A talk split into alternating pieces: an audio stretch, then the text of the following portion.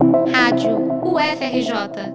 Informação e conhecimento, conhecimento, conhecimento.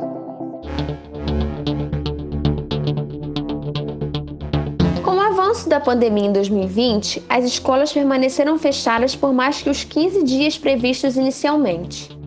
Ao todo, cerca de 20 milhões de crianças e adolescentes do ensino básico estiveram longe dos estudos nos meses iniciais da pandemia, segundo dados do Data Senado.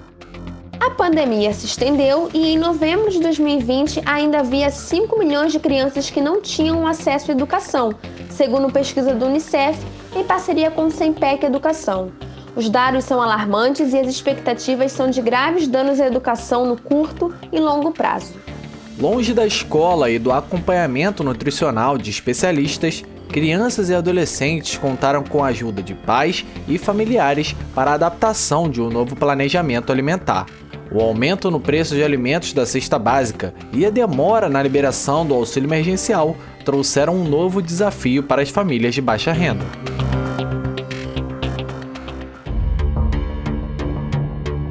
No terceiro episódio desta série de reportagem, Amanda Silva, moradora do Morro do Estado em Niterói, na região metropolitana do Rio de Janeiro, conta como a presença dos filhos em casa modificou a rotina alimentar.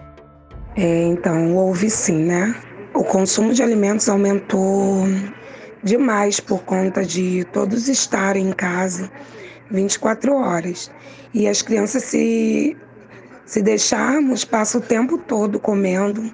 Acredito que por conta de alguma ansiedade, né, de estar tanto tempo em casa. Então, graças a Deus, não faltou é, alimentação básica na minha casa, né? Mas já faltou leite, danone, biscoito, que um filho não entende, né? Da gente poder explicar e dizer que não tem. Dói, dói muito dizer para um filho que não tem. Casada com um pescador autônomo e mãe de dois filhos pequenos, Amanda perdeu o emprego durante a pandemia. Ela sobrevive com auxílios que recebe da prefeitura da cidade e da ONG Casa Reviver. Tudo referente ao alimento, na né, higiene que temos são graças a esses benefícios. Essa realidade não é exclusiva de Amanda e sua família. Centenas de outros moradores da comunidade também recebem doações de instituições e ONGs para diminuir os impactos da insegurança alimentar no dia a dia.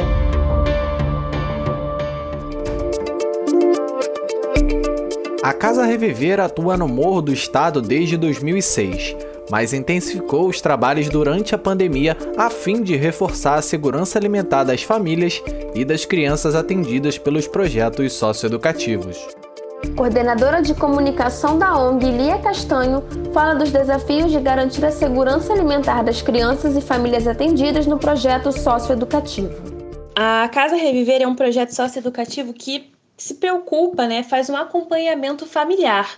Então, quando a, a, pandemia se instaurou e nós vimos que não era né, apenas 15 dias de isolamento social e que muitas famílias não iam poder exercer né, seus trabalhos e continuar, né, ter uma renda, a gente logo já pensou nessa questão.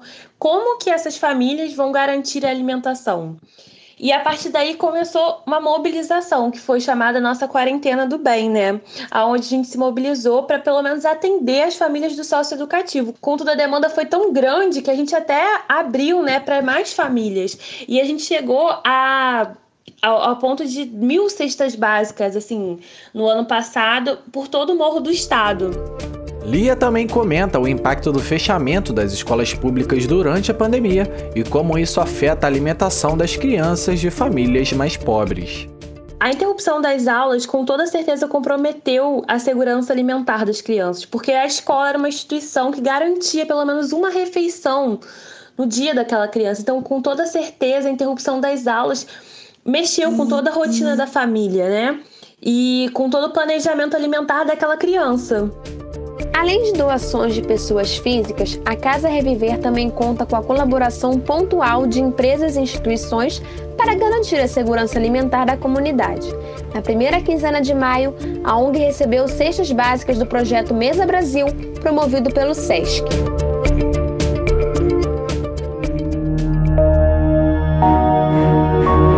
Criado no início do século, o Mesa Brasil é um projeto do SESC que busca combater a fome e garantir segurança alimentar e nutricional.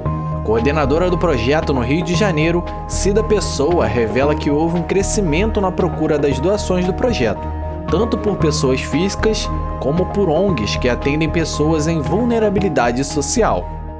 O programa Mesa Brasil, no ano de 2020 e agora no ano de 2021, já arrecadou e distribuiu mais de 3 mil toneladas de alimentos.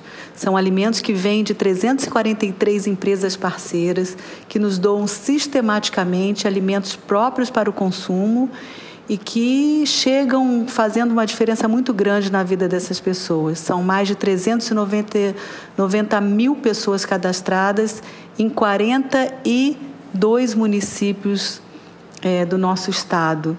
É, são 850 entidades cadastradas também no nosso programa e esse número só cresce. É um número que aumenta mediante a fome e, infelizmente, o isolamento social e muitas vezes o abandono é, dessas pessoas que de fato não sabem a quem se, se direcionar, restando a nós esse apoio e essa solidariedade nesse momento tão difícil. Após medidas governamentais que muitas vezes demoram para sair e socorrer a população, a coordenadora do projeto ainda reforça a urgência das famílias vulneráveis em colocar comida na mesa. Mesa Brasil foi criado para combater a fome. E então a gente sabe, né, que quem tem fome tem pressa. Precisamos atuar imediatamente. E na pandemia não foi diferente. Nós sabemos que muitas pessoas dependem única e exclusivamente desse apoio que vem recebendo do programa. Ao retornar ao mapa da fome da ONU, o Brasil precisa de políticas públicas que atinjam toda a população pobre que vive em um país de dimensões continentais.